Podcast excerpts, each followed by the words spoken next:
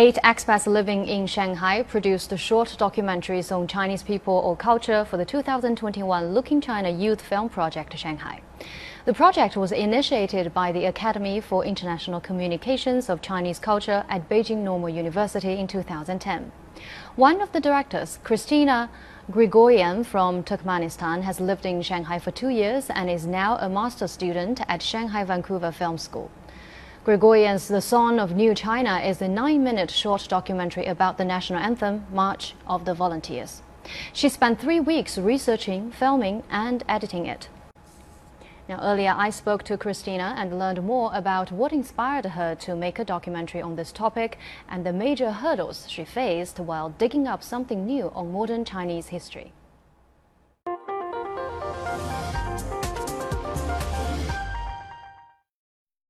Well, Kristina, it's great to have you with us. Thank you for inviting. I know that your documentary is actually about Chinese national anthem. So why that idea came up to your mind when you started the project? It was one of the topics that was suggested by our teachers and mostly they were about Chinese families. This topic actually was quite different from other topics. So it was pretty interesting to know how can we do it. As a foreign student, um, have you faced any challenges when telling a Chinese story? It actually, the best uh, problem for me was the history because there were a lot of materials that I need to make a research for such a short period of time and it was kind of uh, complicated for me because I knew something about 1930s. There was a crisis in the whole world. I knew about the, some Japanese invasion to China, but I didn't know uh, about Chinese national anthem there were a lot of facts that were somehow communicated with this, with Chinese national anthem. Mm-hmm. And we had to read a lot of books, we had to go to the galleries, we had to do a lot of work on research. Actually, in the documentary, you use a lot of stop motion uh, specifically. So tell us more about that. Why you choose a specific technique to tell the story? When we chose this topic, we knew that there are actually not so many interviews that we can uh, film, and there are not so much uh, places we can go to film. So our supervisor actually uh, told us that we can use some creative ways to tell Chinese story. In our film, we used at about 1,500 pictures, and that's why we had an idea to um, to try it, to try stop motion animation.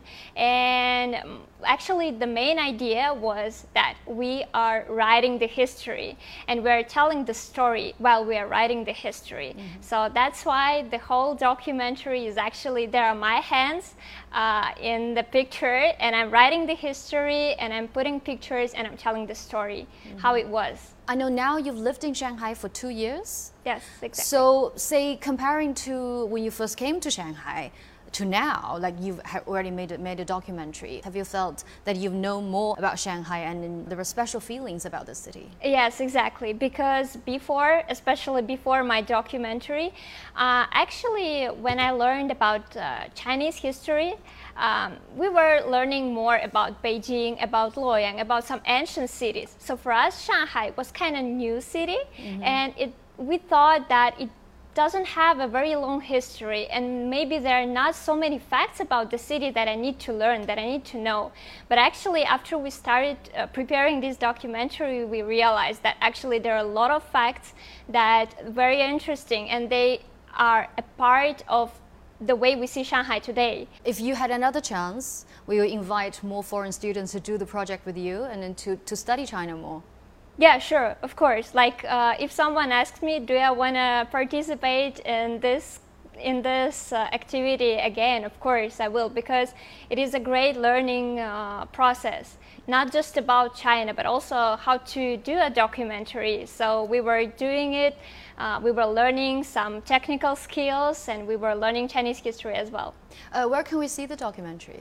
Uh, soon it will be published in the internet, so I can, I can say that everyone can join it later. Well, thank you, Kristina, for sharing your insights. And uh, of course, we'd love to see your documentary uh, very soon and hope to talk to you soon. Thank you very much.